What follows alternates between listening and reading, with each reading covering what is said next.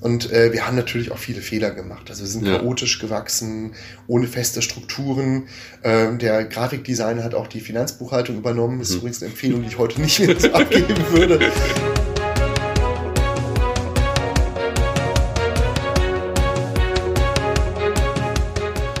Herzlich willkommen bei der neuen Folge von Dann sehen wir uns in Bielefeld. Mein Name ist Jan-Philipp Platenius und ich bin heute zu Gast bei Quality Traffic, genauer gesagt bei Gründer und Geschäftsführer Thorsten Piening.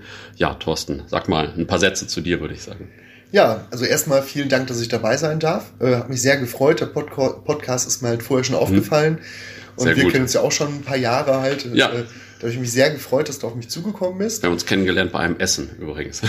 Ja, ich muss immer aufpassen, weil das kommt bei mir halt relativ häufig vor, wenn ich halt sage, irgendwie neue Gesellschafterstrukturen oder Ja. äh, Startups und sowas. Und das passiert bei mir meistens beim Schnitzel und beim Wein. okay.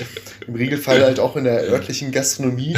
Da kann man schnell den falschen Eindruck gewinnen, aber äh, man kann es auch beim Mittagessen, beim, beim Glas Wasser und beim Schnitzel machen, Ja. ob das geht. okay, ähm, was machst du sonst, wenn du nicht Leute beim Essen kennenlernst?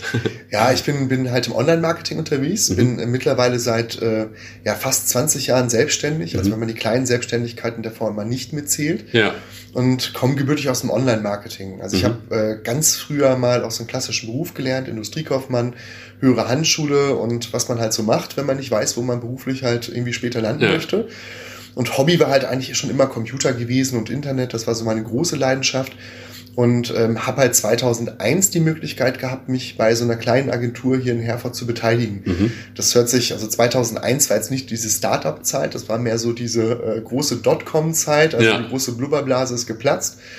Und äh, ich musste dann klassisch zur Volksbank halt hingehen Mhm. und sagen, ich brauche jetzt ein Darlehen, ich möchte mich in einer kleinen Agentur einkaufen. Mhm. War auch nicht ganz so einfach.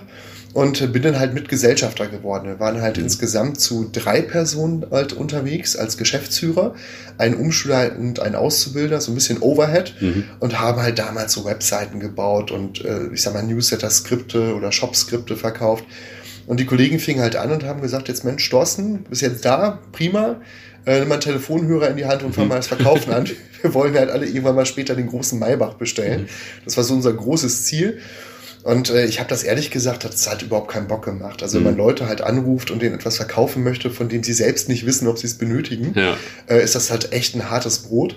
Und ähm, ich habe das Glück gehabt eigentlich, dass Google relativ früh gestartet ist. Das war so 2001, 2002, äh, kam halt auch die Werbeform Google Ads nach Deutschland. Mhm. Und ähm, ja, wir sind halt einfach angefangen, haben gesagt, wir können auch mal Werbung schalten für unsere eigene Homepage. Das haben wir halt auch gemacht haben dadurch auch viele Besucher bekommen Mhm. und haben dann gemerkt, ja, die machen ja nicht das, was wir eigentlich von denen wollen Mhm. halt. Also die kaufen jetzt nicht spontan irgendwie unsere Softwareprodukte, unser Webdesign und haben dann, da gibt's den Artikel, der ist auch nach wie vor noch auf, äh, online bei E10, das Geheimnis hoher Konversionsraten. Das Mhm. war ein Artikel von Ralf Wilson von 2002. Und da ging es darum, wie muss eine Landingpage konzeptioniert sein. Mhm. Also Suggestivfragen, Call to Action und das, was man heute eigentlich so als Standard kennt, sind halt auch dann mit Landingpagen, Landingpages in die Bütt gegangen und haben damit eigentlich ganz große Erfolge erzielt. Also wir haben sehr, sehr viele Anfragen generiert und wenn Anfragen reinkommen, die zu bearbeiten und denen etwas zu verkaufen, das macht halt durchaus mehr Ja. Spaß. Genau, und dann haben wir halt ähm, viele Kunden gewonnen, ähm, die wir Software verkauft haben. Also mein spannendstes Erlebnis war immer noch Porsche, die nachgefragt haben. Krass. Da dachte ich, das wäre so eine Fake-Anfrage gewesen. Ne? Die sitzen halt, ich glaube, die Telefonnummer ist auch 0711911 Mhm. und dann die Null für die Zentrale, eine Telefonnummer, die ich nicht vergessen habe. Und äh, ich glaube auch Porsche Straße und hin und her. Ja. Dann dachte ich auch, ja, das ist eine Fake-Anfrage. habe ich aber direkt angerufen und habe denen auch vorgeschlagen, dass wir ein Kompensationsgeschäft machen können. Also sie kriegen 100 Mal unsere Newsletter-Software und ich kriege halt einen Wagen aus Zuffenhausen. Haben die leider nicht drauf eingeschlagen. Das war ein bisschen traurig, weil sie braucht die Software halt auch tatsächlich nur einmal. Mhm. Und haben aber auch, wie gesagt, viele Kunden gewonnen. Das hat extrem gut funktioniert. Dann haben wir halt eben aus der Not eine Tugend gemacht. Wir mussten halt auch schauen, äh, wie kriegen wir denn eigentlich weitere Kunden halt, ne? Und wie funktioniert das Ganze halt auch besser? Und haben das Marketing ausgeweitet und haben irgendwann auch mal gesagt, Mensch, wenn wir doch selber Marketing machen, wir können jetzt ja auch mal Kunden anbieten. Das ist eine Mhm. ganz verrückte Sache. Und daraus ist dann eigentlich diese Sparte klickfreundlich entstanden, diese Mhm. Online-Marketing, die später auch Online-Marketing-Agentur. Genau, und haben das halt einfach gerne gemacht und leidenschaftlich gemacht, sind halt gewachsen und waren irgendwann in der Agentur auch 40 Mitarbeiter. Okay. Also sind schon ordentlich gewachsen. Da wundert man sich auch, wenn man ins Büro kommt und kennt dann doch nicht alle Kollegen auf Mhm. Anhieb und denkt sich, da ist doch wieder ein neues Gesicht. Was macht die Person dort? Und wenn es dann eben nicht die Putzfrau ist oder die Putzkraft, die da unterwegs ist, sondern vielleicht ein neuer Mitarbeiter, dann muss man auch darauf einstellen, was macht er da gerade. Und äh, wir haben natürlich auch viele Fehler gemacht. Also wir sind ja. chaotisch gewachsen, ohne feste Strukturen. Ähm, der Grafikdesigner hat auch die Finanzbuchhaltung übernommen. Das ist mhm. übrigens eine Empfehlung, die ich heute nicht mehr so abgeben würde. Ähm, genau, und jeder hat halt unterschiedliche Zuständigkeitsbereiche gehabt.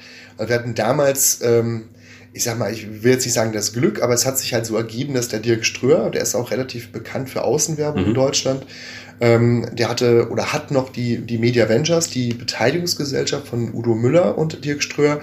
Und der hatte da sehr, sehr viele Startups mit äh, untergebracht. Also neu.de, diese Dating-Plattform, mhm. weg.de aus dem Reisebereich sicherlich noch bekannt, pkw.de, mp3.de, also viele unterschiedliche Portale, damals auch noch Orange Media, mhm. was mittlerweile auch Ströer Interactive ist, also auch im Display-Bereich sehr, sehr stark aufgestellt.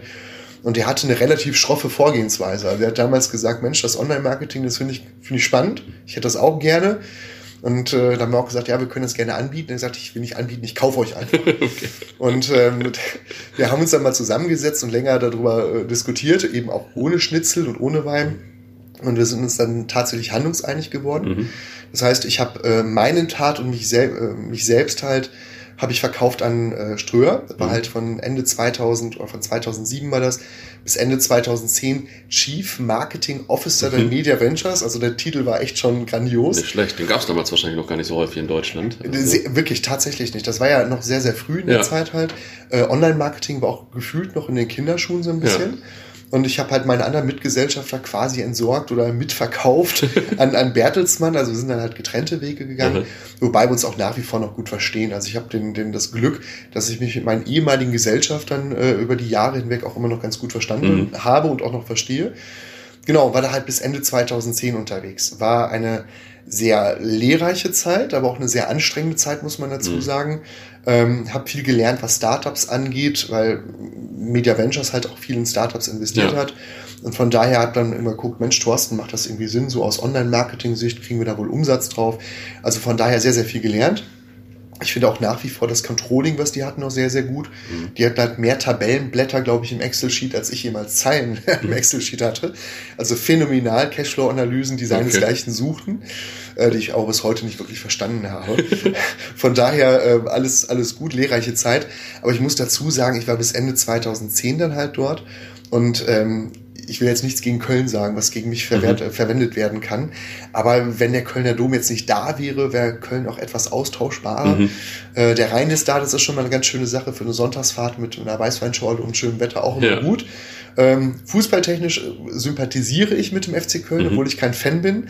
Aber wenn es einen Fußballverein geben würde, wo ich Fan wäre, wäre es wahrscheinlich tatsächlich halt auch so ein bisschen der FC Köln. Ja. Ein bisschen. Natürlich nichts gegen Arminia, das ist natürlich äh, Heimat-Lokalfavorit. Ja, ja gar keine Frage. Ich will mich auch nicht komplett unbeliebt machen jetzt.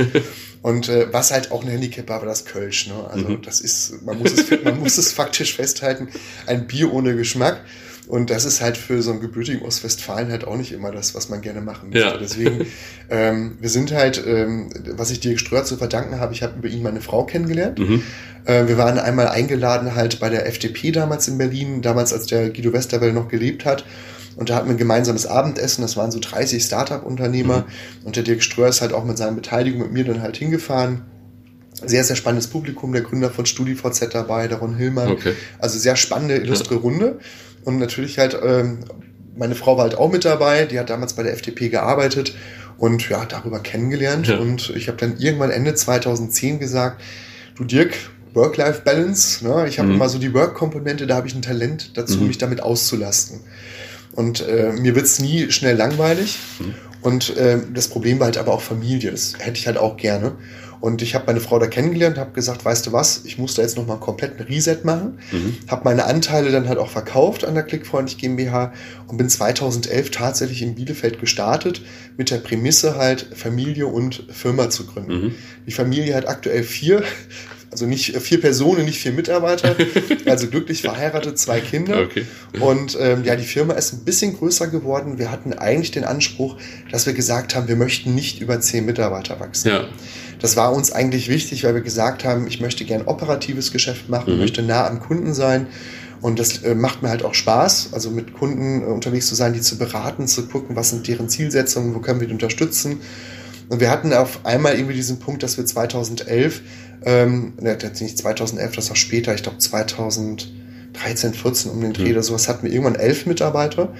Und dann hat der Kollege halt auch gefragt, Mensch, was machen wir jetzt eigentlich? Jetzt sind wir elf, ja. einen entlassen und wieder reduzieren oder doch weiter wachsen. Mhm. Und dann haben wir gesagt, Mensch, wir haben in der Vergangenheit eigentlich so viel, so viel falsch gemacht im positiven Sinne. Ja. Also unstrukturierte, unstrukturiertes Wachstum, schlechte Kommunikationsprozesse mit dem Kunden oder unzureichende Kommunikationsprozesse, ähm, jämmerliche Vertragsstrukturen, wie das auch teilweise in, in vielen Startups halt auch üblich ist, ja. dass man halt äh, an die wesentlichen Dinge halt äh, zu wenig denkt. Und wir haben gesagt, Mensch, wir haben jetzt gute Vertragsstrukturen, wir haben feste Kommunikationsprozesse, wir haben tatsächlich zufriedene Kunden, was auch sehr schön ist. Und die Kunden bleiben im Regelfall halt auch. Also wir machen mhm. in der Summe wahrscheinlich viel richtig. Und wenn das halt weiter so wächst, dann spricht ja eigentlich erstmal nichts dagegen, weil es macht ja auch Spaß, neue Kollegen ja. zu bekommen und das Geschäft halt wachsen zu sehen. Genau, und so sind wir halt weiter gewachsen. Ne? Also Mittlerweile sind wir jetzt, glaube ich, um die 40 Mitarbeiter, mhm. also bei Quality Traffic, wachsen auch weiterhin, suchen immer gute Leute mhm. und gewinnen halt auch neue Kunden mit hinzu, weil in der Region halt auch immer noch viel Bedarf ist an Online-Marketing. Ja. Also von daher ähm, eigentlich ganz gut zufrieden und ganz gerne in diesem Bereich unterwegs. Also Ihr habt aber auch noch, ein, noch einen zweiten Standort mittlerweile, oder?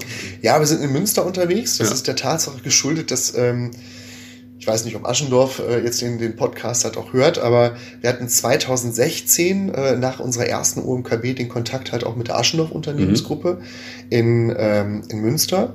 Und das, deren Geschäftsmodell ist es, äh, um das umgangssprachlich oder für Startups deutlich zu erklären, ist es halt Bäume zu töten, mhm. zu filetieren, zu tätowieren und gegen Entgelte in Haushaltung auszubringen. Ja, und so ähm, schreibe ich das auch immer. Ja, dieses, dieses Geschäftsmodell wurde seinerzeit gesagt, es könnte gegebenenfalls sein, dass der Zenit schon erreicht sein ja. könnte. Also, Umgang, also auf, auf, korrekt übersetzt würde man halt sagen, die Auflagen der Tageszeitung steigern sich jetzt ja. aktuell nicht mehr, um auch politisch korrekt zu bleiben. Und der Grundsatz war halt seinerzeit von Aschendorf, follow the money, also wo geht das Geld denn halt hin? Und wir sind halt in, in sehr unterhaltsame, gute Gespräche gekommen, weil mhm. Aschendorf sitzt in Münster. Fußballtechnisch war auch die Bedingung, dass wir es halt neutral halten. ähm, wir werden kein Sponsor von, von Preußen Münster und auch nicht umgekehrt, also wir halten es da, wir spielen da die Schweiz sozusagen und äh, haben uns halt nett unterhalten. Und da haben die irgendwann gesagt, Mensch, wir möchten ganz gerne uns beteiligen. Und da habe ich gesagt, ja, wenn man nicht verkaufen muss, ist das mhm. eine ganz gute Konstellation eigentlich. War auch kein Investment, der von denen gekommen mhm. ist, und die haben gesagt, wir möchten in Münster halt auch äh, Fuß fassen mit Online-Marketing. Mhm. Und da haben wir gesagt, ja, das kriegen wir hin. Und dann sind wir halt einfach zusammengekommen. Das heißt, seit Anfang 2017 sind wir halt eine Mehrheitsbeteiligung der äh, Aschendorf Unternehmensgruppe. Mhm und äh, ja, gehören halt zu einem Zeitungsverlag. Mhm. Oder zu einem Verlag, muss man zu sagen. Aber du bist auch weiterhin noch relevanter Gesellschafter und ja auch noch am Start hier so, ne? Ja, ja. ich bin noch fleißiger Gesellschafter, arbeite mhm. auch noch operativ. Äh, das macht mir halt eben auch Spaß nach wie vor. Ja. Mittlerweile sind wir jetzt im dritten Jahr unserer gesellschaftsrechtlichen Ehe und man muss halt auch sagen, die Zusammenarbeit ist halt auch echt sehr positiv. Mhm. Also von beiden Seiten aus, man geht fair und gut miteinander um und verfolgt halt auch die gleichen Ziele, von daher macht das Spaß. Also wir sind ja. nicht so, eine, so ein Finanzinvestment, sondern wir sind halt eine strategische Beteiligung. Ja. Wir wollen gemeinsam weiter wachsen und von daher macht es auch Spaß. Wie fühlt man sich denn nach so einem Teil-Exit, sage ich mal? Also ich gibt ja nicht so viele Leute hier in der Gegend, die das schon gemacht haben. Und im Podcast war, glaube ich, noch gar keiner. Ja, könnte schlechter sein, ne? wie der Westfale sagt. Also man soll es natürlich irgendwie nicht zu, zu groß loben halt. Mhm. Ähm, aber ich hatte diesen, diesen einschneidenden Moment halt auch. Meine Frau hat eigentlich, kommt aus dem klassischen Marketing, hat mhm. in der UDK in Berlin studiert, hat auch einen phänomenal guten Abschluss er erzielt. Also äh, wenn es um klassisches Marketing geht, frage ich auch zu Hause immer gerne mhm. meine Frau wobei ich halt auch mit harten Kritikpunkten klarkommen mhm. muss. Also sie kennt sich in dem Bereich gut aus, aber als sie nach Bielefeld gekommen ist, äh, ist es, glaube ich, so eine Mentalität der Bielefelder Unternehmen. Mhm. Man stellt lieber einen BWLer ein, das mit der Erwerbung kommt von alleine, aber Hauptsache ja. man kann mit Zahlen umgehen. Und sie hat sich dann nochmal umentschieden, ist bei der deutschen Rentenversicherung, hat sie den Bachelor of Law studiert in Münster, war also mhm. eine Fernbeziehung, auch bei unserem Kleinkind halt in der ersten Zeit und halt hat in Münster da studiert und irgendwann waren wir halt im Urlaub und meine Frau hat dann gesagt, Junge, nimm dir mal ein Buch mit hier, Stiftung Finanztest, Rente, was muss man als mhm. Selbstständiger so machen, um vorzusorgen. Dann habe ich tatsächlich, ich habe nicht viele Bücher gelesen, zu, meinem, zu, meiner Schande. Das habe ich tatsächlich bis zum Ende gelesen. Das mhm. war halt echt ernüchternd. Es gibt angenehmere Bücher. Und da stand halt irgendwie drin, also von Riester, Rürup, äh, ETFs und allen Variationen. Und Fazit war eigentlich, das hätte ich mir eigentlich direkt mal am Anfang geben müssen, eine richtige Vorsorge für, Vorsorge für Selbstständige gibt's nicht, weil der mhm. Unternehmenswert an sich ist teilweise auch immer subjektiv belastet. Also ja. muss ja immer einen Käufer dafür geben, der bereit ist, diesen Preis zu bezahlen. Ähm, vor allen Dingen ist es auch wichtig als Selbstständiger, wie kann ich mich halt selber absichern? Ich habe selber zwei Kinder und da kam es mit Aschendorf eigentlich wirklich ganz recht, weil mhm. so kann man sagen, irgendwie was Rente angeht und was, was die Familie halt angeht und sowas war mir immer sehr wichtig, mich da abzusichern, weil ich bin halt ein Familienmensch. Und äh, auch was die strategische Ausrichtung von Aschendorf halt angeht und die gemeinschaftlichen Interessen sind halt gleich gelagert. Von daher äh, war das halt intern eine Sache, wo man sagen muss, war eine richtige Entscheidung. Ja. War auch gut so. Ich meine, ich habe auch vorher Erfahrung gesammelt halt bei Ströer, was den Exit halt angeht. Ich habe auch mal was kleines Unternehmen mal verkauft. Mhm. Ähm, wo es um Pflegehilfsmittel ging. Mhm. Da, habe ich auch mal so ein Startup gehabt, was aber auch äh, aufgrund von Lobbypolitik halt eine echte Herausforderung war. Das habe ich mhm. an Wettbewerber verkauft. Von daher hatte ich schon mal Erfahrungswerte, wobei das halt nie so groß war im Endeffekt wie bei Quality Traffic. Und ja. von daher kann ich da nicht meckern. Also ich bereue den Schritt nicht. Und meine Frau glaube ich auch nicht. Und meine mhm. Kinder sind jetzt noch nicht alt genug, um das einschätzen zu können. Aber ich glaube, die sind mit der, mit der äh, Einschätzung oder mit der, mit dem, mit dem Abschluss damals auch ganz gut zufrieden gewesen. Ja. Hoffe ich mal.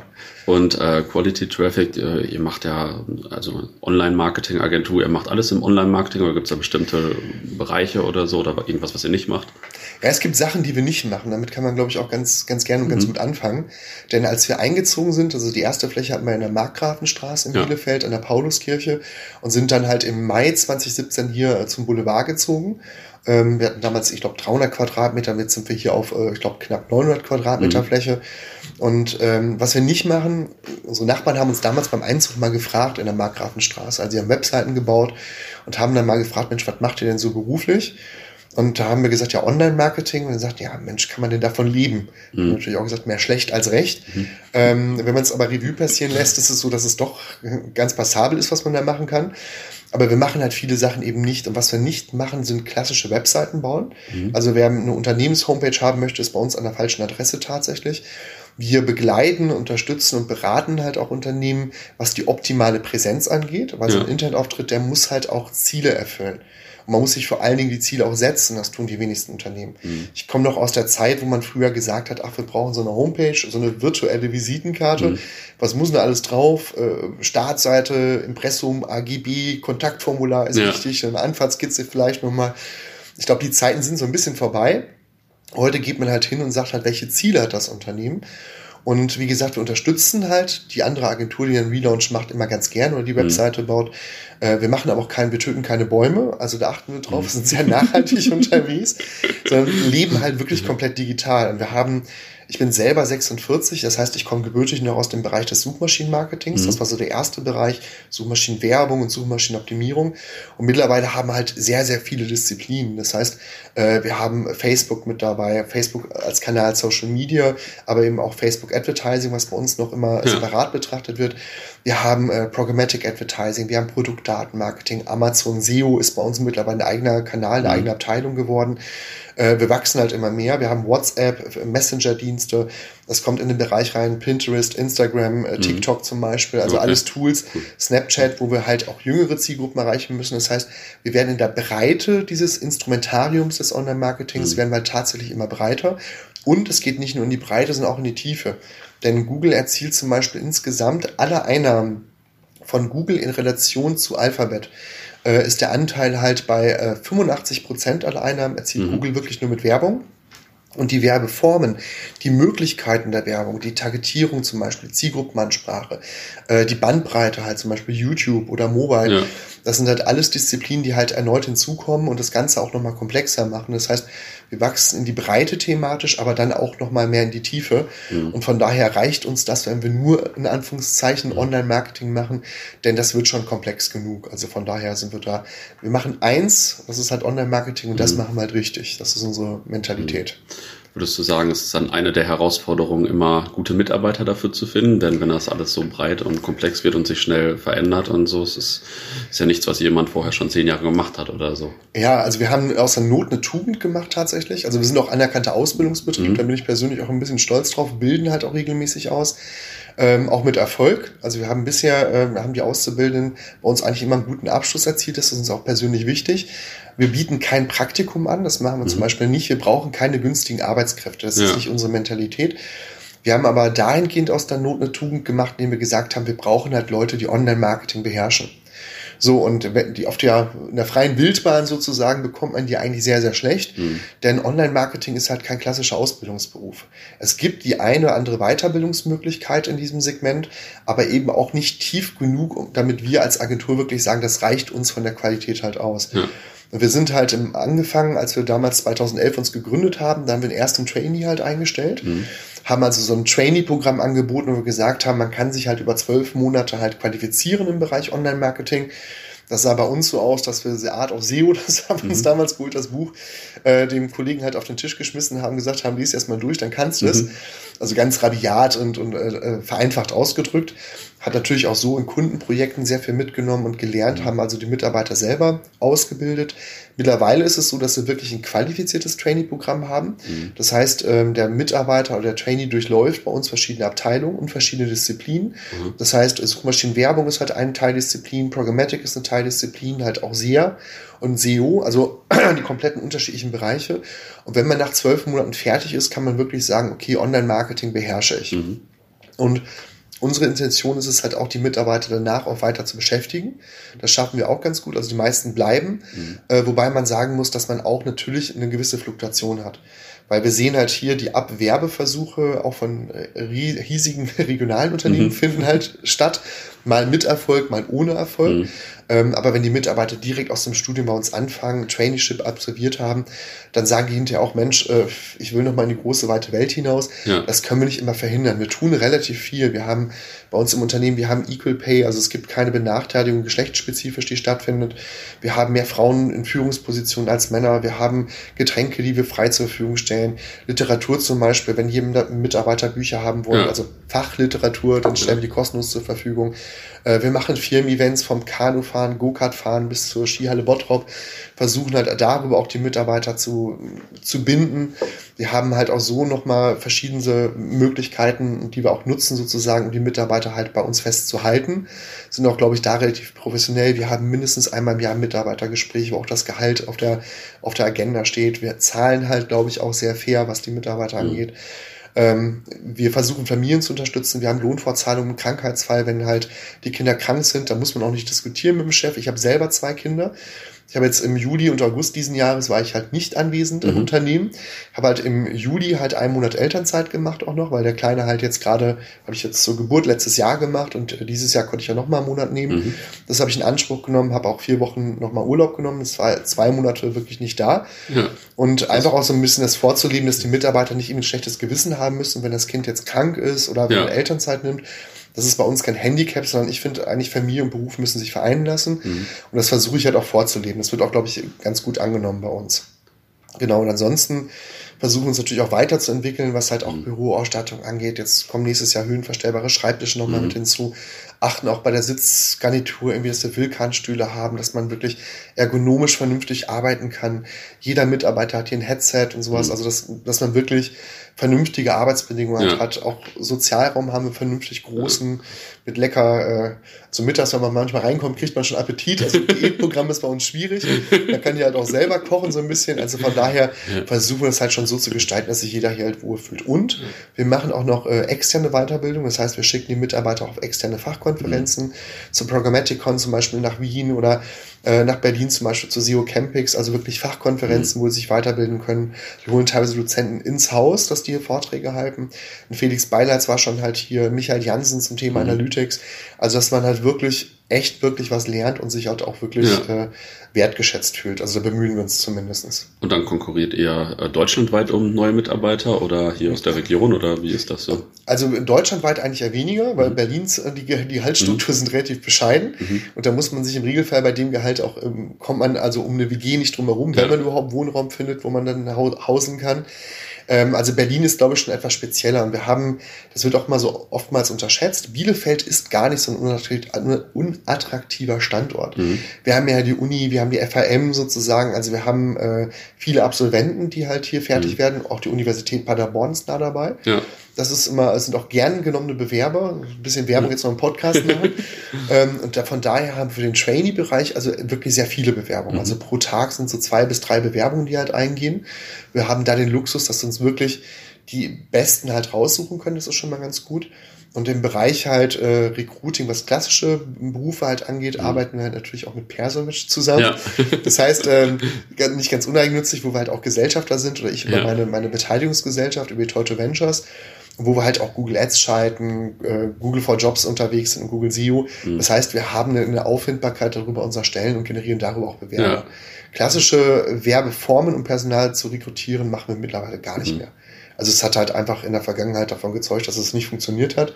Wir haben sogar mal Print probiert. Also wir sind auch neuen nicht ausgeschlossen, auch wenn es alte Medien sind, aber eben halt ohne Erfolg. Von daher ja. sind wir da rein digital unterwegs. Ja. Ja, das überrascht mich nicht. Ähm, jetzt nochmal fachlich. Wie ist das denn, ähm, angenommen, du würdest jetzt aus Spaß an der Freude irgendwie eine Firma übernehmen, hier sagen wir mal, äh, ja, irgendein mittelständisches Unternehmen, was jetzt im Online-Marketing noch nicht so äh, unterwegs ist. Was würdest du dir als erstes angucken, um so das Online-Marketing zu optimieren? Kommt wahrscheinlich auf die Branche an und so, aber jetzt ein bisschen allgemeiner. Ist tatsächlich eine sehr gute Frage, weil ich, mhm. ich habe mich damit schon häufiger intensiv mhm. beschäftigt. Weil es gibt halt relativ viele Unternehmen da draußen, die enormes Potenzial haben. Ja. Und äh, auf der einen Seite guckt man halt so, will man das, was man macht, ein Leben lang machen, in so eine Richtung?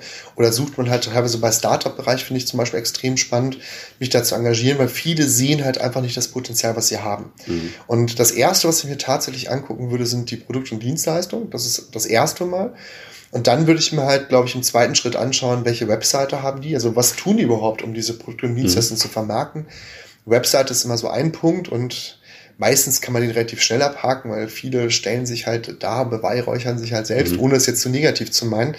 Aber die gehen halt nicht auf die Wünsche des Kunden ein. Ja. Also da steht halt irgendwann die Auszeichnung Bundesverdienstkreuz am Bande und dann hat man hier noch ein ehrenamtliches Engagement und das ist oftmals in Schönheit sterben. Und was die wenigsten es halt machen, wirklich die Kunden gezielt anzusprechen, zu erreichen und wirklich auch ans Verkaufen zu denken. Und ich glaube, die Webseite ist bei vielen Unternehmen halt echt so ein Handicap nochmal. Mhm. Und man kann das auch vergleichen mit so, mit so einem Ladengeschäft halt. Ähm, ich bringe mal ganz gerne das Beispiel, damit es halt ein bisschen greifbarer wird. Das ist so der BMW-Händler und Ikea im Benchmark. Mhm. Und ich hab, bin auch ein BMW-Fan und habe einmal hier in einem Autohaus in der Region, äh, was diese drei Buchstaben halt auch vertreibt, äh, hatte ich mal, bin ich halt reingekommen und habe da gewartet und gestanden und habe eigentlich gehofft, dass mich ein Vertriebler halt anspricht. Mhm. Also davon bin ich jetzt eigentlich mit so einer Erwartungshaltung bin ich da reingegangen, wenn ich ja. da halt stehe wie so ein Tannenbaum im Wald. Ähm, und dann kam irgendwann ein Vertriebler auf mich zu und ging halt geschickt an mir vorbei und sagte halt auch noch irgendwie, ich wollte nur vorbeigehen. Mhm. Und so verhalten sich eigentlich die meisten Webseiten heute. Mhm, also okay. die verkaufen halt nicht. Was ich natürlich gemacht habe, ist, ich habe das Geschäft verlassen, bin halt raus und habe gesagt, ganz ehrlich, brauche ich nicht, brauche ich mir nicht geben. Mhm. Ich kann den BMW genauso gut irgendwo anders kaufen. Also mhm. es hängt halt nicht vom Händler halt ab. Habe ich auch gemacht, online recherchiert, klassischerweise, und habe dann irgendwann in Köln den Wagen gekauft. Beim zweiten Anlauf bin ich auch wieder in Bielefeld gelandet. Das lief dann halt besser. Ähm, genau, und ich hätte immer den Wunsch, dass so eine Website halt so funktioniert wie so ein Ikea-Laden mhm. halt. Bei Ikea ist es so, also man kommt eigentlich nicht raus, ohne etwas zu kaufen. Mhm. Und ähm, auch das ist nochmal wichtig. Nicht jeder, jetzt ein B2B-Unternehmer, wird sich sagen, halt wie vielleicht ein Böllhoff, ja, es kauft keiner Schrauben online, das ist ja. Geschäftsanmahnung. Ja, auch das, aber das kann man auch pragmatisch so sehen. Wir haben im Online-Marketing definieren wir immer unseren Most Wanted Response. Also äh, was ist das Haus, was ist das Ziel, was wir wirklich über einen längeren Zeitraum gerne auch erreichen mhm. möchten. Und als ich meine Frau damals kennengelernt habe, bei diesem Abendessen, da hätte ich ja theoretisch hingehen können, sagen, Most Wanted Response ist bei mir hatte ein gewisses Alter. Ich glaube, ich war mhm. genauso alt wie, doch tatsächlich mhm. genauso alt wie du jetzt.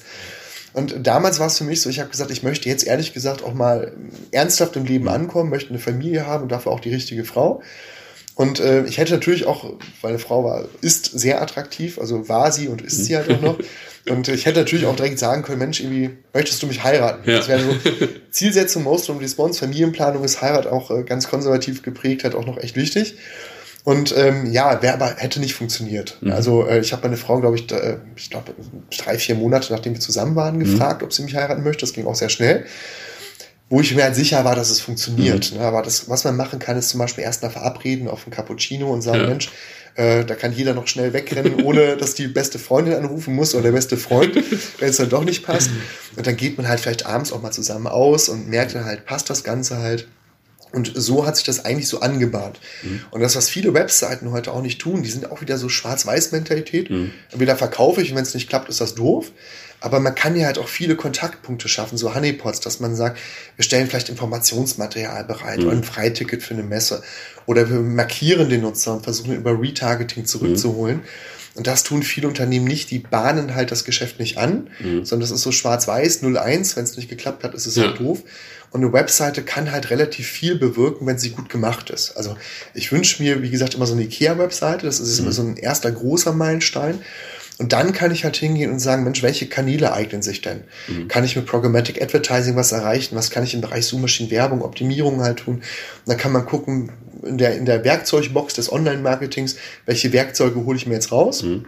Und auch gar nicht alle auf einmal, sondern vielleicht auch so die erste effizientesten, wo man sagt, wir können relativ schnell messen und das Online-Marketing Pythagoras äh, hat es mal so schön gesagt, äh, wie heißt das, die Zahl ist das Wesen aller Dinge. Mhm. Und wir sind halt eben sehr zahlengetrieben. Wir sind nicht so so wie sich das so anmuten lässt aus dem Online-Marketing, so kreative, durchbekloppte, ja. Äh, voll bekloppte Nerds, sondern wir sind halt sehr zahlengetrieben. Wir mhm. gucken halt, Mensch, wie viele Besucher haben wir generiert? Was haben die auf der Webseite getan? Wie hoch ist im Endeffekt, wie hoch sind die Akquisitionskosten pro mhm. Kunde? Was kann man da machen? Und da muss man auch nicht nur einen Job dafür haben, sondern das kann man auch so machen und dann wirklich durchmessen, wie erfolgreich sind diese Maßnahmen. Und wenn ich das habe, diese Infrastruktur geschaffen habe, dann kann ich eigentlich auch nahezu jedes Geschäftsmodell skalieren. Das kann ich im Ausbau dieser Marketingkanäle machen, einerseits zum Beispiel national, das kann ich aber auch international zum Beispiel machen, was wir auch im E-Commerce bei vielen Kunden tun, mhm. dass wir sagen, wir schließen jetzt weitere Länder, zum Beispiel das Frankreich, Spanien oder England, natürlich mit den regionalen Besonderheiten. Wir haben auch äh, Kunden, im Möbelbereich zum Beispiel ist es schwierig, da müssen dann irgendwie diese Bezugsstoffe eben mhm. nicht entflammbar sein, da habe ich ganz andere rechtliche Restriktionen, um zu exportieren. Aber wir haben halt Europa, bin auch ein ganz großer Fan von Europa. Ähm, und da haben wir auch sehr, sehr viele Vorteile halt auch, was die Internationalisierung halt auch angeht.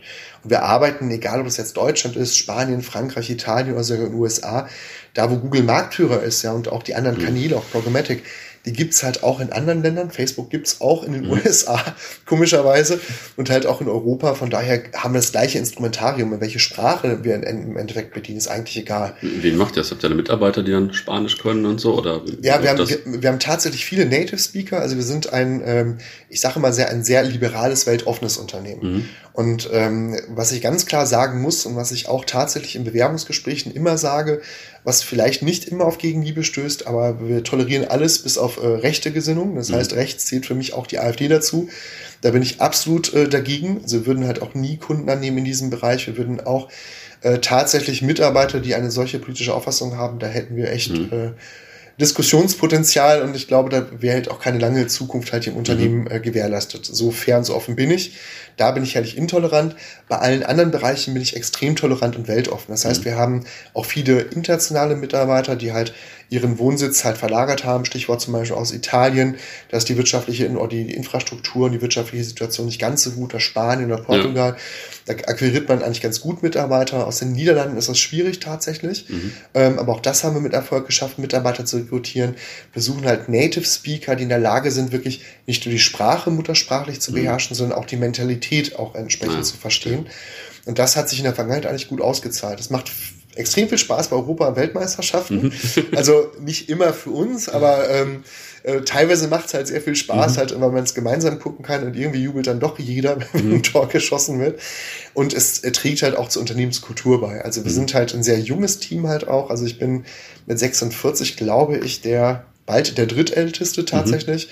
Ähm, aber die, viele sind halt sehr, sehr junge Unternehmen. Das ja. ist aber auch ganz angenehm, weil man halt eben nicht nur auf der Stelle denkt, sondern es kommen halt viele Inspirationen von den Kollegen ja. mit rein und man bewegt sich halt immer weiter nach vorne, weil man merkt schon, nichts ist schlimmer als eingeschlafene Füße. Und mhm. wir brauchen halt auch im Unternehmen immer wieder einen neuen Blick auf die Sachen halt. Man muss auch von, von der Führung halt her sehr aufgeschlossen sein, sich neuen Sachen auch annehmen. Mhm. Und das versuchen wir halt im Regelfall, dass halt auch Kollegen sich einbringen können, Verantwortung übernehmen können.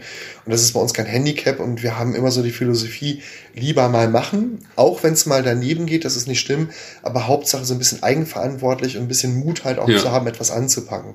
Und nicht eben in diesem dieser verstaubten Industrie, äh, ich werde nicht sagen verstaubten Industriepolitik, aber oftmals neigen halt große Unternehmen, Konzerne dazu, halt das so, so wie öffentliche Behördenstrukturen. Also mhm. es passiert halt zu wenig mhm. und keine Dynamik. Das versuchen wir eigentlich dadurch zu vermeiden, mhm. so ein bisschen. Apropos neu und anpacken, ihr habt ja auch ähm, vor einigen Jahren das erste Mal die OMKB ausgerichtet, OMKB Online Marketing Konferenz Bielefeld das war ja bestimmt eine krasse Sache, das erste Mal. Also ich war auch bei der ersten Veranstaltung, es war ja bestimmt krass, das erste Mal so ein Ding aus dem Boden zu stampfen, oder? Ja, war ein Versehen. Also okay. Ja, also ähm, diese, diese Machen-Mentalität äh, haben wir in vielen Disziplinen halt auch. Äh, manchmal denkt man halt nicht so großartig drüber nach. Und wir sind halt von der Markgrafenstraße, wenn ich nach Hause gefahren bin, bin ich halt immer in der Stadthalle vorbeigekommen und dachte eigentlich, Mensch, das ist eine relativ coole Location. Also das hat mhm. äh, nicht jede Stadt hat. Also wir haben natürlich auch mehrere Locations halt hier. Ne? Wir haben Lokschuppen und Co. Also wir haben, äh, ich glaube, veranstaltungstechnisch wirklich die eine oder andere Präsenz, die man halt äh, nutzen kann für solche Veranstaltungen. Und die Stadthalle, da habe ich gedacht, ich bin immer vorbeigefahren, sagte, Mensch, da könnte man eigentlich ganz gut mhm. was machen. Und ähm, ich bin ja, wie gesagt, relativ lange in dem Bereich unterwegs und dann guckt man, welche Kontakte hat man. Und wir hatten zum Beispiel ähm, 2006 war das, da gab es den Affiliate-Stammtisch von Meta mhm. Apes in Düsseldorf. Da gab es auch noch die UMD und nicht die Mexiko, also die Online-Marketing-Messe. Und bei diesem Vorabend, da gab es also einen schönen Stammtisch, lecker mhm. Party. Und da habe ich die Miriam Vormann kennengelernt. Und die war damals noch bei Meta-Apps gewesen. Die ist dann, viele berufliche Situationen ändern sich halt mhm. heute viel schneller, als es damals der ja. Fall war. Und äh, die war seinerzeit bei, bei Sixt gewesen, Direktorin Online-Marketing, mhm. also ist gewechselt. Und dann dachte ich, Mensch, hast du nicht Bock, irgendwie nach Bielefeld mhm. zu kommen und irgendwie meinen Vortrag zu halten? Und dann habe ich mich mein ganzes Netzwerk mal so durchgegangen und habe halt relativ viele gefunden und habe die auch gefragt und die hatten alle eigentlich so Bock und sagten, ja, nach Bielefeld. Mhm. Wir wollten es immer schon mal überzeugen, ob es das wirklich gibt. Ja, dann hatte ich die gefragt, dann gesagt, Mensch, da können wir die Stadtteile auch mieten. Und hat bei den Kosten erstmal auch so ein bisschen geschluckt. Aber jetzt machen wir einfach, das wird schon mhm. irgendwie klappen, wenn wir so und so viele Tickets verkaufen, das wird sich irgendwie rechnen. Und äh, das war schon, ganz ehrlich, äh, das war ein Kraftakt. Also ich habe mhm. die Nächte vor der OMKB wirklich echt kein Auge mehr zugetan. Mhm. Ich habe gedacht, kommen jetzt überhaupt die ganzen Redner, kommen die Teilnehmer denn jetzt auch wirklich? Gerade zum Schluss verkauft man eigentlich noch Tickets. Also ja, wenn man so ein Crazy Bird hat, geht am Anfang relativ viel, aber da gibt's eine lange Durchstrecke, wo fast nichts passiert. Und äh, die Anspannung war immens groß. Und die ist auch, ehrlich gesagt, wir haben jetzt nächstes Jahr im, im, am 27.03. die fünfte Online-Marketing-Konferenz. Auch da ist die Anspannung groß, aber es wird auch ein bisschen entspannter. Mhm. Weil auch bei den Rednern oder die Rednerinnen zum Beispiel zu bekommen, da ändert sich ja auch viel. Also mhm. wir, ich bin kein Fan von der, von der klassischen Quote, also von der Frauenquote. Ähm, das, das ist halt faktisch so, bei uns muss jemand, der reden möchte, muss halt auch wirklich fachlich was können. Mhm. Und wir möchten das unabhängig davon machen, ob jemand, also geschlechtsspezifisch, äh, das möchten wir unabhängig machen, wenn es halt Leute gibt, die halt qualifiziert sind, mhm. dann möchten wir die auch holen. Das haben wir auch, muss auch dazu sagen, unsere Erfahrung hat gezeigt, wenn wir halt Frauen an, ansprechen, dass die reden sollen, ist die Antwortrate nicht ganz so groß. Mhm. Ich glaube, das liegt auch daran, dass Frauen halt einen höheren Anspruch an sich haben. Mhm. Ja. Also wir haben äh, eine Rednerin zum Beispiel, Astrid Kramer, die nächstes Jahr kommt, hat gesagt, mhm. wenn sie auf eine Konferenz kommt, ist das immer ein komplett neuer Vortrag. Mhm. Das heißt, die bereitet das immer individuell auf. Und es gibt halt auch die Herren der, der Schöpfung sozusagen, äh, kommen halt teilweise auch mit einem Vortrag, den sie vielleicht schon mal gehalten haben ja. auf einer anderen Konferenz. Deswegen ist der Anspruch teilweise vielleicht ein etwas größer. Wir haben dieses Jahr oder im nächsten Jahr, ich denke halt bei der OMKB mhm. immer anders in den Jahren. Wir haben aber insgesamt, glaube ich, eine Quote mittlerweile von 30, 35 Prozent an Frauen, also schon mhm. etwas ausgewogener. Und wir haben halt Redner, das da bin ich auch persönlich sehr froh drüber. Wir haben den Kai Herzberger, der von Facebook kommt. Mhm. Wir haben von Google jemand mit dabei, von Home2Go, den Dominik Schwarz, der hat auch in der Vergangenheit sehr viel Preise abgeräumt mhm. in England und USA halt für seine Strategie im Suchmaschinenmarketing, hat in der Sichtbarkeit jetzt äh, bei Sistrix hat er äh, Airbnb geschlagen, was ein okay. großes Kino ist. Wir haben den Johannes Beuys von Sistrix mit dabei, von der Deutschen Bahn in Schibülend. Wir haben äh, Audible zum Beispiel mit dabei, die Amazon-Tochter. Mhm. Haben von Sixt jemanden, von Obi. Also wirklich so die klassischen bekannten Brands im, im, im Online-Bereich. Wir haben aber auch viele Leute mit so einer Hands-on-Mentalität. Mhm. Das heißt, die kennen wir zwar in dieser Online-Marketing-Bubble, in der wir uns so ein bisschen bewegen. Mhm das sind da echt ausgewiesene gute Experten, aber die kennt man teilweise nicht irgendwie, ich sag mal klassischerweise vielleicht bei, bei, bei äh, Dr. Kurt Wolf oder bei Böllhoff ja. oder bei den klassischen Hiesing-Unternehmen. Ja, ja. Aber das sind wirklich die Experten, die halt wirklich selber richtig was mhm. reißen. Und vom Themenspektrum haben wir es mittlerweile so aufgestellt von, von wie gesagt, Facebook, Google über Instagram, Pinterest, Verkaufspsychologie. Mhm. Wir haben äh, Themen Analytics haben wir mit dabei, Marketing Automation im B2B-Bereich, also extrem breit vom Themenumfeld und sehr ostwestfälisch geprägt. Das heißt, das fängt, glaube ich, morgens um 8.30 Uhr an. und es gibt es abends auf die Ohren, ähm, also komplett durchgetaktet in vier parallelen Slots. Also jeder kann sich, glaube ich, so viel zusammenbauen, dass man am mhm. Ende des Tages wirklich sagt, es war gut. Und für die, die sagen, Mensch, die Vorträge waren nicht gut, was ich nicht hoffe, also wir haben eine, eine Zustimmungsrate von über neun, deutlich über 90 Prozent, mhm. die halt am nächsten Jahr auch immer wiederkommen würden. Wir befragen die Teilnehmer auch. Ähm, aber wie gesagt, ein Großteil würde wiederkommen, halt auch und kommt auch wieder was ganz Gutes. Und äh, ich sage mal zur Not, das Essen ist auch lecker. Ja. Also wir haben äh, da, aber auch, wir haben veganes Essen mit dabei, auch Sojamilch und, ja. und, und Mandelmilch. Wir haben auch Rindfleisch, konfessionsbezogen. Es gibt bei uns kein Schweinefleisch. Mhm. Also versuchen halt wirklich alles abzudecken. Mhm. Und dieses Mal erstmalig jetzt im, im nächsten Jahr ähm, unterstützen wir halt auch den Bielefelder Stadtwald, die Aufforstung. Mhm. Das heißt, wir werden für jeden Teilnehmer, der kommt, halt mindestens einen Baum pflanzen. Mhm. Also umgerechnet ja, cool. sind es pro Teilnehmer fünf Quadratmeter, die wir halt an Aufforstung ja, übernehmen. Cool Und mindestens haben wir auch schon gesagt, so 1000 Quadrat, jetzt müssen wir liegen, 1000, 1000 Quadratmeter, die wir insgesamt mhm. auf alle Fälle mit aufforsten werden. Weil ich fand ich ganz gut, weil Umwelt ist ein wichtiges Thema geworden, also nicht nur mit Greta Thunberg, sondern ja. ich glaube, es kommt bei vielen, wird es, findet es wesentlich mehr Beachtung. Ja, und was auch ganz gut ist. Und deswegen haben wir gesagt, machen wir dieses Mal, also fürs nächste Jahr, ich denke, da haben wir ein Jahr ein bisschen mhm. falsch, für nächstes Jahr haben wir gesagt, nehmen wir das auf die Agenda und mhm. machen das halt auch aktiv mit, dass wir als, äh, als ähm, Entschuldigung, dass wir als äh, Veranstalter sozusagen ein bisschen nachhaltiger unterwegs sind. Mhm. Also auch bei den Speakern ja, zum Beispiel, die äh, weiteste kommt von Mabea, die Astrid Kramer. Mhm. Da gleichen wir auch nochmal die Flugmeilen über Atmosphäre mhm. nochmal aus. Also von daher versuchen wir das Thema halt auch ernst zu nehmen und auch ja. entsprechend umzusetzen. Was war denn, ähm, wenn, das ist jetzt schon die fünfte Konferenz, hattest du so ein Highlight in den letzten Jahren? Bei den ersten vier Durchläufen? Also Highlight, weil dass ich die erste geschafft habe. also ähm, ja, also ich war ganz ehrlich, ich war, das hat auch erstmal ein paar Tage gedauert, um das sacken zu lassen. Ja. Ich, war froh, ich war froh, dass ich es hinter mir hatte. Die Anspannung war echt enorm.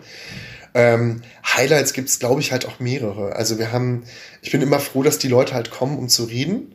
Das mhm. finde ich immer ganz gut und ich freue mich halt viel mehr, wenn die Teilnehmer hinter sagen, sie haben echt was mitgenommen. Mhm. Und wir hatten zum Beispiel die Miriam Vormann, war für mich einer mit der Vorträge, wo ich halt echt sehr begeistert war die stand halt erst auf der Bühne und hat gesagt, Mensch, scheiße, das ist mein erster Vortrag. Mhm. Ich dachte, oh Gott, da, so äh, Ostwestfalen und scheiße direkt auf der Bühne, äh, da irgendwie 700 Leuten oder 800 Leuten entgegenzuwerfen, ist schon ein bisschen hart und war auch, sie war sichtlich angespannt, aber äh, ich muss ganz ehrlich sagen, es war ihr erster Vortrag, den sie gehalten mhm. hat und die Leute waren halt echt sehr positiv angetan, weil sie nicht irgendwie gesagt hat, Mensch, wir sind 60 Leute im Online-Marketing bei uns und sie hat mal dargestellt, wie kann man auch mit kleinen Mitteln halt auch wirklich was reißen. Mhm. Und hat das, haben den Thorsten Liegert war damals hier, das war, mhm. glaube ich, war das zur Weltmeisterschaft, Europameisterschaft, hatte so ein Beispiel aufgezeigt, wie es bei Six halt abgearbeitet haben, mhm. wie die halt so Memes gemacht haben und GIFs und wo sie den Typen halt wirklich einen Tag zur Verfügung mhm. hatten und alles ausgeschlachtet haben an Content, was halt mhm. so maximal ging. Und das dann halt über Wochen halt und Monate gespielt haben in den Medien, was halt sehr, sehr gut funktioniert hat, war Praxisbezug. Die Leute können halt selber eine Anwendbarkeit fürs Unternehmen herstellen, also alles prima. Ähm, ich hatte, wir hatten Nick DeClue auf der Bühne, der äh, auch etwas umstrittener ist, den mhm. Gründer halt von True Fruits aber ich muss ehrlich sagen, der Vortrag, den er gehalten hat, war wirklich richtig gut. Ja. Hat auch so ein bisschen wachgerüttelt, wie man mit Social Media halt authentisch umgehen muss. Mhm. Ein toller Vortrag. Oder Karl Kratz fand ich echt richtig, richtig gut. Ähm, der hat ein Beispiel gebracht, was halt heute noch in Erinnerung geblieben ist mhm. bei mir. Da ging es halt auch um die Inszenierung auf der Webseite. Ähm, da hat er das Beispiel genommen, das war Würth und hatte so ein Vorher-Nachher-Beispiel, also wie wird halt Schrauben präsentiert. Mhm. Und hatte mir gezeigt, halt, wie so ein Text geschrieben werden kann. Und da hat man gedacht, Mensch, so eine Schraube, die würde ich mir fast kaufen. Mhm. Also das war richtig, es war richtig gut formuliert. Ja. Und es war so eine, ich weiß gar nicht, wie, wie diese Präsentationstechnik nennt. Er hat dann im Umkehrschluss aber gesagt, ja, ganz ehrlich, so macht es wird aber nicht. Und hat dann die Realität dargestellt. Mhm. Und da hat man dieses Delta gesehen. Von, von, von, so könnte es sein, so könnte es gut funktionieren, zu hin, so wird, findet es tatsächlich mhm. aktuell statt. Und das bei Würth war ein so großes Unternehmen. Leider, und ich habe im Nachgang sogar nochmal nachgeschaut, bei dieser Konferenz war Böllhoff nicht mit dabei. Mhm. Ich glaube, das hätte, hätte echt geprägt. Ich fand es super gut beeindruckend und ist halt auch wirklich heute noch in Erinnerung geblieben. Mhm. Und es soll ja auch dafür da sein, so eine Konferenz. Ich werde nicht da rausgehen und am Tagesende sagen, ich kann jetzt Online-Marketing, ich beherrsche alle Disziplinen, alles gut. Ja. Das wäre zu viel verlangt, aber die Leute sollen halt mit dem, mit der, mit wirklich Impulsen rausgehen, sagen, Mensch, ich habe das eine oder andere mitgenommen und ich kann das eine oder andere im Unternehmen jetzt halt auch anders gestalten oder vielleicht auch was ganz Neues machen. Ähm, da gibt's halt viele Ideen und dafür ist die OMKB halt auch da. Ja, ja. Also mein Highlight war bei dem ersten Mal, dass da der Philipp Klöckner aufgetreten ist. Also äh, ich bin jetzt ja nicht so der Online-Marketing-Experte, aber den habe ich schon ein paar Jahre verfolgt. Das ist ein bekannter Online-Marketing-Experte aus dem äh, Umfeld von Rocket Internet und war der auf einmal in Bielefeld. Also fand ich richtig cool und außerdem war ich richtig stolz als Bielefelder. ja, also der, der kommt auch nächstes Jahr sogar wieder. Ähm, ich ich finde es immer ganz toll, weil oftmals werden Personen ja auf Kanäle definiert, dass man mhm. sagt, die Person macht jetzt nur Suchmaschinenwerbung, die Person macht jetzt nur, nur Google Display zum Beispiel oder Programmatic. Und der Philipp Klöckner hat jetzt mit seinen Vorträgen, die er beigesteuert hat, ähm, ich fand das auch extrem gut, er hatte damals mal Competitive Intelligence. Mhm. Das war halt, wie kann ich Wettbewerber nackig machen oder wie kann ich halt mit so einem Bordinstrumentarium, genau, ja. Bordinstrumentarium sehen halt so in Richtung, wie kann, wie, wie kann ich diese Marketingmaßnahmen sehen, die mhm. machen, fand ich extremst gut. Mhm. Auch sehr umfangreicher, toller Vortrag. Und ähm, er war im letzten Jahr halt auch wieder mit dabei, also ist eigentlich eine gestandene Persönlichkeit mhm. bei der UMKW. Ich muss auch sagen, es, ich habe auch teilweise Redner gerne nochmal da. Mhm. Denn ich weiß auch beim Philipp Klöckner, wenn er nächstes Jahr kommt, hat er wieder neue Themen äh, und wieder neue spannende Sachen sozusagen halt mit, die er präsentieren kann. Und von daher ist er auch immer gerne mit dabei. Es ja. gibt immer ein paar, die auch wiederkommen, auch gerne wiederkommen. Aber ich muss halt immer gucken, passt das Komplettprogramm halt auf die Teilnehmer, die wirklich sagen, Mhm. Chaka, das war's und mhm. äh, ich bin auch nächsten Jahr wieder dabei. Und ja. ich freue mich auch, dass er nächstes Jahr wieder mit dabei ist. Und wie gesagt, die Zusagen klappen mittlerweile auch schneller. Wenn es jetzt die fünfte OMKB mhm. ist, klappt das halt auch mit den, ja, mit den Speakern einfacher als vorher.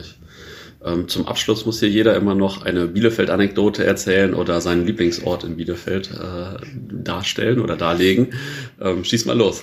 ja, also es gibt eigentlich keine Lieblingsanekdote. Das, was, was halt immer so ein bisschen haarig ist, ist immer der Punkt, also zu, zur Anekdote gesehen, wenn wir auf Messen oder Konferenzen unterwegs sind, finde ich es halt immer schade, dass äh, immer gesagt wird, so von wegen Bielefeld und man muss den Leuten nur ins Gesicht gucken mhm. und eigentlich so runterzählen von drei auf null, mhm. wann denn der Punkt kommt, Bielefeld gibt es gar nicht das ist immer so der harte Moment. Ja. Ne? Das ist immer so, von daher habe ich viele Anekdoten, die damit zu tun haben. Und da begrüße ich grüße auch in der Knabenreich, falls er zuhört. Da fand ich die Aktion extrem gut, dass es Bielefeld doch gibt. Ja. Jetzt hat man mittlerweile ein Argument. Aktion. Und ich glaube, Radio Bielefeld hat auch mal eine Umfrage gemacht, äh, äh, wie viele Leute das denn halt nicht witzig finden, wie viel Bielefelder. Und das waren, glaube ich, irgendwie 75 Prozent. Von, von daher sage ich jedes Mal, wenn ich damit konfrontiert werde, wussten Sie schon, 75 Prozent der Bielefelder finden es gar nicht witzig, die Bielefeld-Verschwörung. Und Sie können jetzt mal einordnen, zu welchen prozentualen Anteil ich gehöre. Ähm, ja, damit hat man immer so ein bisschen zu kämpfen. Und ich äh, sage halt auch immer, das ist, sage ich dann im gleichen Atemzug, Bielefeld ist, glaube ich, die am, am häufigsten unterschätzte Stadt halt wirklich mhm. in Deutschland. Denn wir haben halt eine extrem exzellente Infrastruktur.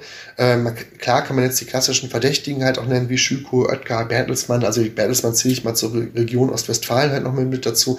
Wir haben Weidmüller, Phoenix Contact, Harting. Also wir haben hier Bekleidungsindustrie, ja. wir haben Lebensmittelindustrie.